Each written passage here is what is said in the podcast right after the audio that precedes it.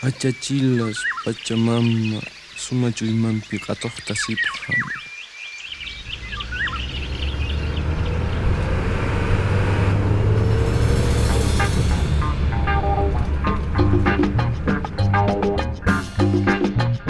Sur les routes de la. Pachamama, Pachamama.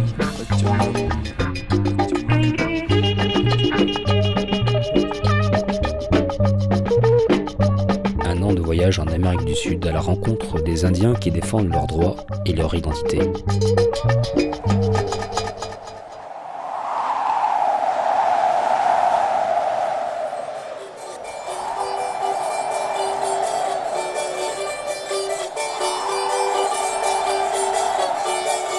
Voilà maintenant six mois que je suis sur les routes de la terre-mère, la Pachamama, comme l'appellent les Indiens, et où que l'on aille, que ce soit en Colombie, en Équateur ou au Pérou, on s'aperçoit que les mouvements indigènes ont réussi à se rendre visibles, et après une trentaine d'années d'existence, certaines de ces organisations savent peser sur la scène politique et sociale, à tel point que plusieurs pays ont voté de nouvelles constitutions qui offrent plus de droits aux peuples indigènes, et c'est le cas de la Bolivie, où je vous emmène aujourd'hui.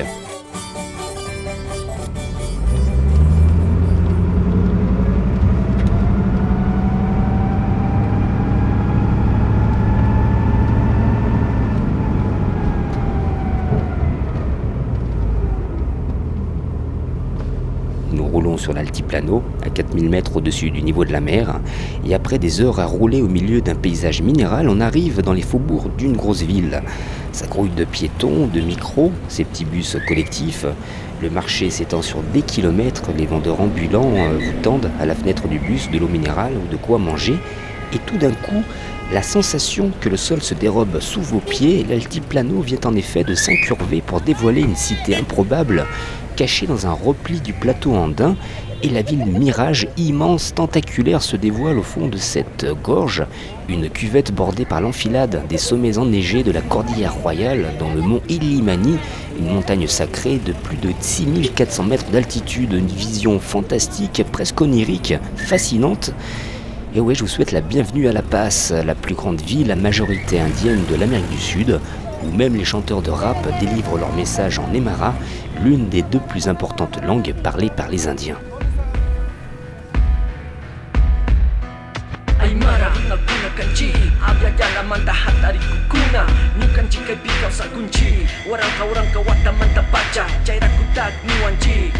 Aymara, nous sommes originaires d'Amérique, nous vivons depuis des milliers et des milliers d'années sur cette terre.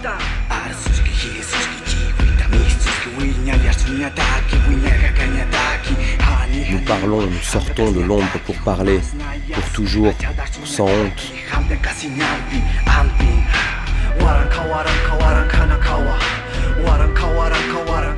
Des milliers, des milliers, nous sommes des millions, mon peuple Aymara. Avec le sang de Tupac Katari, ce nom, nous l'écrirons sur les murs.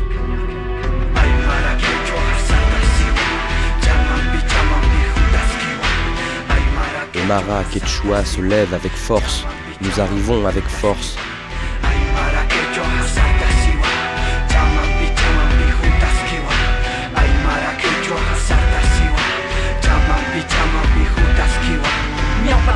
Nos ancêtres nous ont laissé tout le bien, le beau, le grandiose. Ces enfants doivent apprendre, le Haïlou est une organisation. Nos ancêtres nous ont laissé tout le bien, le beau, le grandiose. Nous devons continuer sur la voie de nos ancêtres Aymara sans nous écarter de ce mode de vie. La voie des Aymara et des Quechua sort de l'obscurité pour enfanter l'Amérique latine.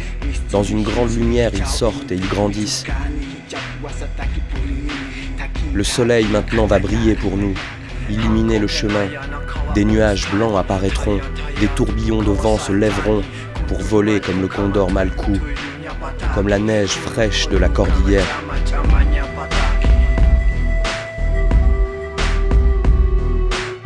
Je ne veux pas voir souffrir mon peuple, je ne veux pas voir pleurer mon peuple, je ne veux pas le voir triste. Allons frères de sang, nous ne mourrons pas à genoux. Maintenant, oui, maintenant nous allons le faire, le grand jour va arriver pour tous. Celui qui va illuminer l'obscurité est en train de venir, c'est maintenant le grand retour.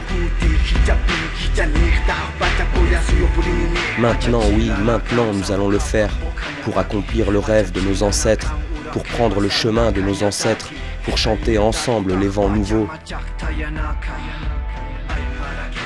Et Mara, Quechua se lève avec force. Avec force, nous arrivons.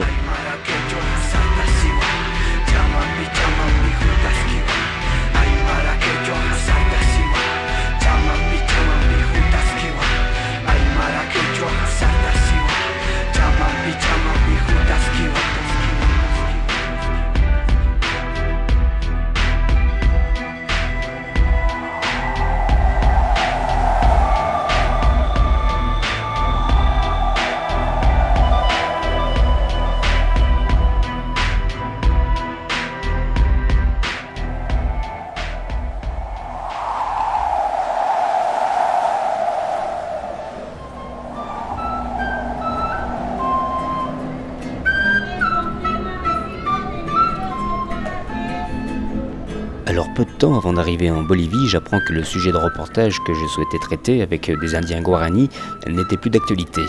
Bon, alors on va improviser, garder les yeux bien ouverts et les oreilles alertes. Et effectivement, en me promenant dans les rues de La Paz, je suis étonné de voir un grand nombre de journaux alternatifs qui parlent de la culture des Indiens, leur manière de penser, leur cosmogonie. Étonné parce que dans les trois pays que j'avais visités auparavant, la Colombie, l'Équateur et le Pérou, il n'y avait pas ce type de journaux. Alors je fais une demande d'interview à quatre d'entre eux et c'est Sikou Mamani qui va me répondre favorablement pour me parler de son journal Chacana. Il me donne rendez-vous en début de soirée sur le parvis de l'église San Francisco, un carrefour populaire à la charnière de la ville coloniale et de la ville indienne, et je commence à discuter avec des amis à lui et leur demande s'ils parlent l'Emara.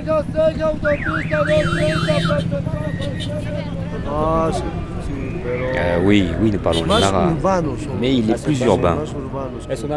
Là, je lui demande si c'est un Emara mélangé avec de l'espagnol. Oui, oui, euh, il est espagnolisé. hein. Mais il y a plusieurs catégories euh, d'Emara. Il y a l'Emara Pukina, il y a euh, un Emara plus pur, un Emara espagnolisé euh, et un Emara qui est plus courant, celui qui est parlé dans les, dans les campagnes. Il y a des variations dialectales, comme dans toutes les langues.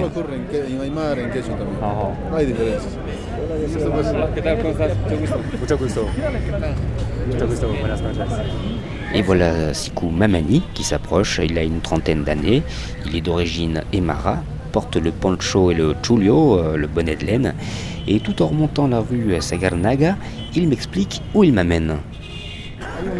Et J'ai un ami qui tient un restaurant qui s'appelle Al Amir. C'est de la cuisine de l'Inde, mais on ne va pas y manger. On va juste se poser là-bas pour discuter.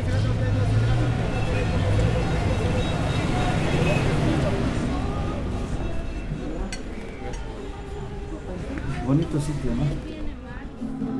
Eh,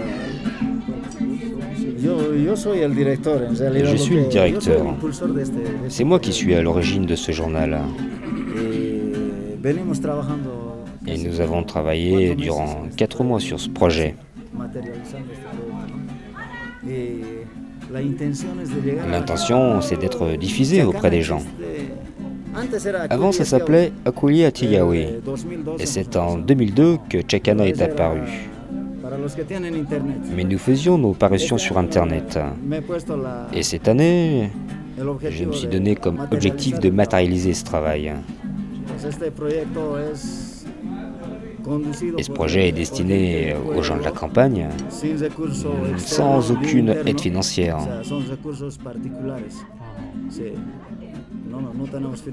Nous ne recevons d'argent de, de personne, hein. c'est particulier.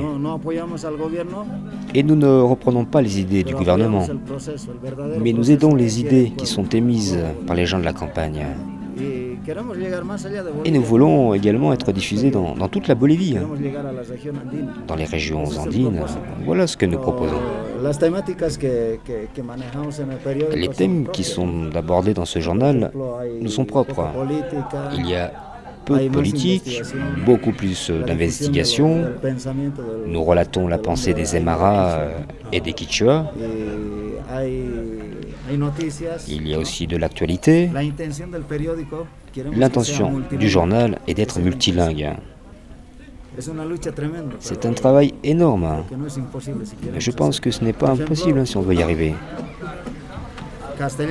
Par exemple, là, c'est écrit en espagnol, pour que tout le monde puisse comprendre.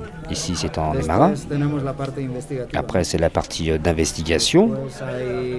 Et il y a d'autres euh, articles, quelques-uns en quichua, et il y a aussi des articles en anglais.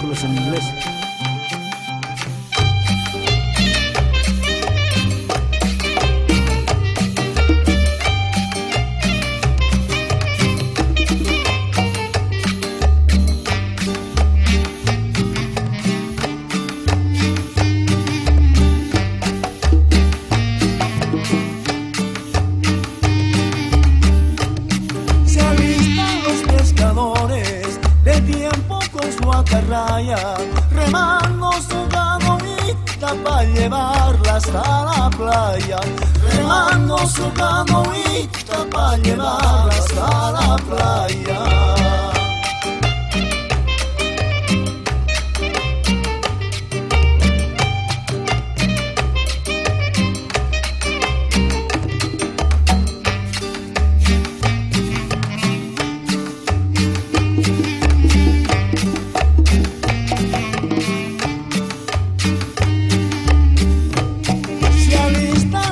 Se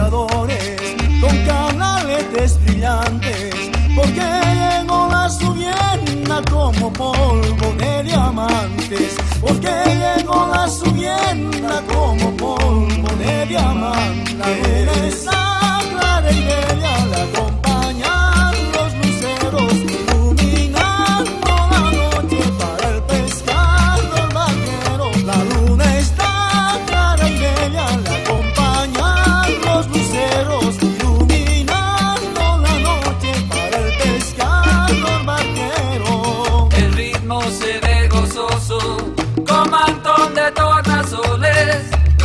Trayéndoles la subienda a los rudos pescadores. El ritmo se ve gozoso, con mantón de tornasoles, trayéndoles la subienda a los rudos pescadores. La luna está clara y bella, la acompañan los luceros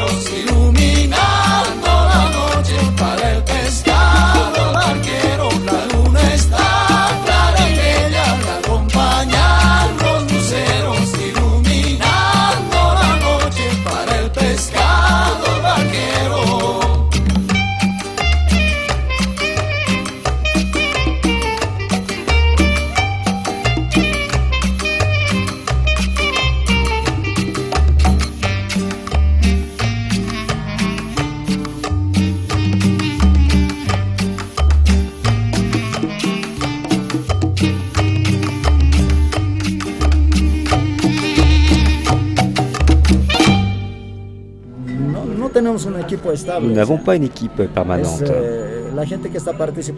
eh, Les gens qui travaillent ici le font par conviction, sans aucun salaire. Et je crois que, que c'est le point fort du journal. Parce que nous ne faisons pas ça pour gagner de l'argent.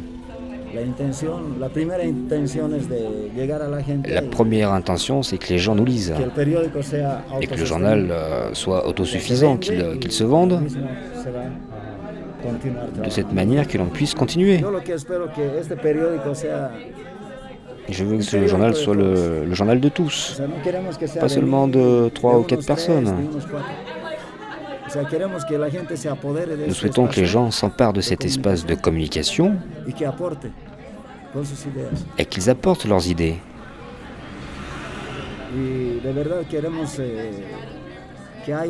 Et en vérité, nous souhaitons qu'il y ait un, moyen de communication pour les Indiens, un vecteur de communication. Parce qu'il y a un manque de ce côté-ci dans toute l'Amérique latine. Et au niveau mondial aussi, où de nombreux euh, peuples premiers n'ont pas les moyens de s'exprimer par eux-mêmes. Ça n'existe pas.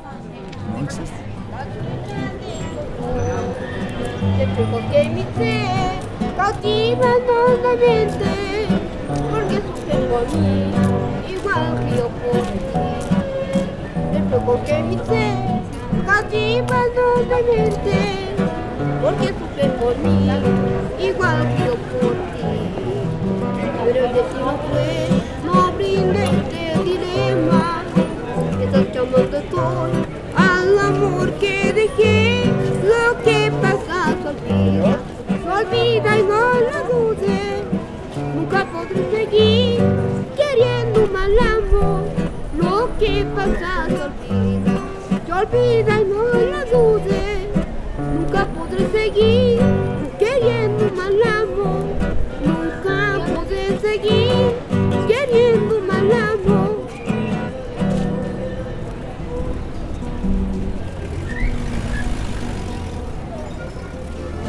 Sur les routes de la Pachamama. Pachamama. En Bolivie, il y a plusieurs régions. Euh, Par exemple, si le journal était diffusé à Santa Cruz, là, nous ne serions pas lus. Parce qu'il y a une partie de la population qui n'aime pas ce que nous faisons. Et de ce côté-ci euh, du pays, à La Paz, Oruro, Cochabamba, au Potosí, Potosi, les gens veulent ce type euh, de journal. De Un journal qui parle d'eux. Arrêtons-nous ici quelques instants euh, pour comprendre de quoi nous parle Sikou Mamani et pourquoi son journal Chacana, qui traite des Indiens, leur manière de vivre, leurs coutumes, pourquoi ce journal ne serait-il pas lu à Santa Cruz, à Tarija ou Trinidad? Alors là, je suis un petit peu embêté parce que vous parlez du problème du régionalisme en Bolivie, ça pourrait faire l'objet d'un reportage complet.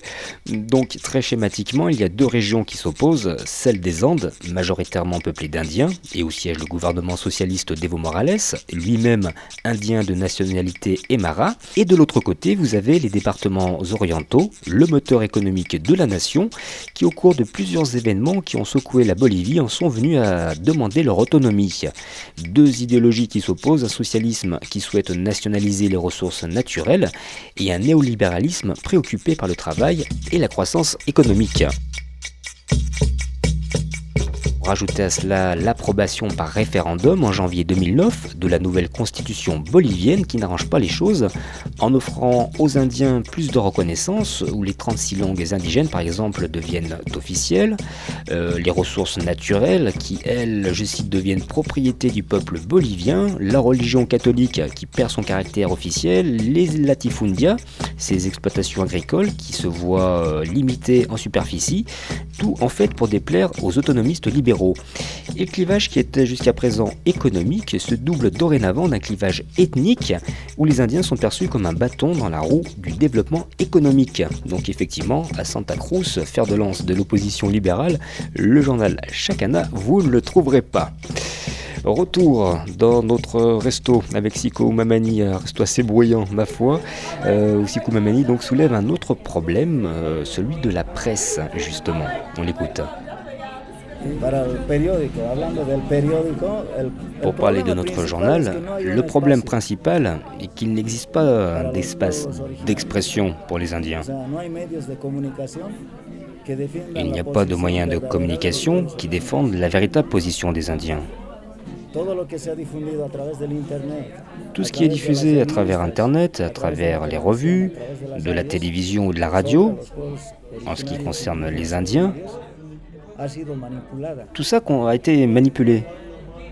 Por ejemplo, Par exemple, un manipulado, thème qui a été manipulé est celui de la justice communautaire. se ha manipulado. O sea, la justicia comunitaria es igual al linchamiento. O sea, para los medios, La justice communautaire est comparée au lynchage par les médias riches. ellos han, Eux désinforment au lieu d'informer la population. Ils parlent pour parler. Ils écrivent pour écrire. Mais eux n'ont jamais vécu à la campagne. Eh, principal Alors le but principal de notre journal, c'est celui-ci, d'éclaircir les problématiques, de dire la vérité et de ne pas désinformer. Voilà notre mission.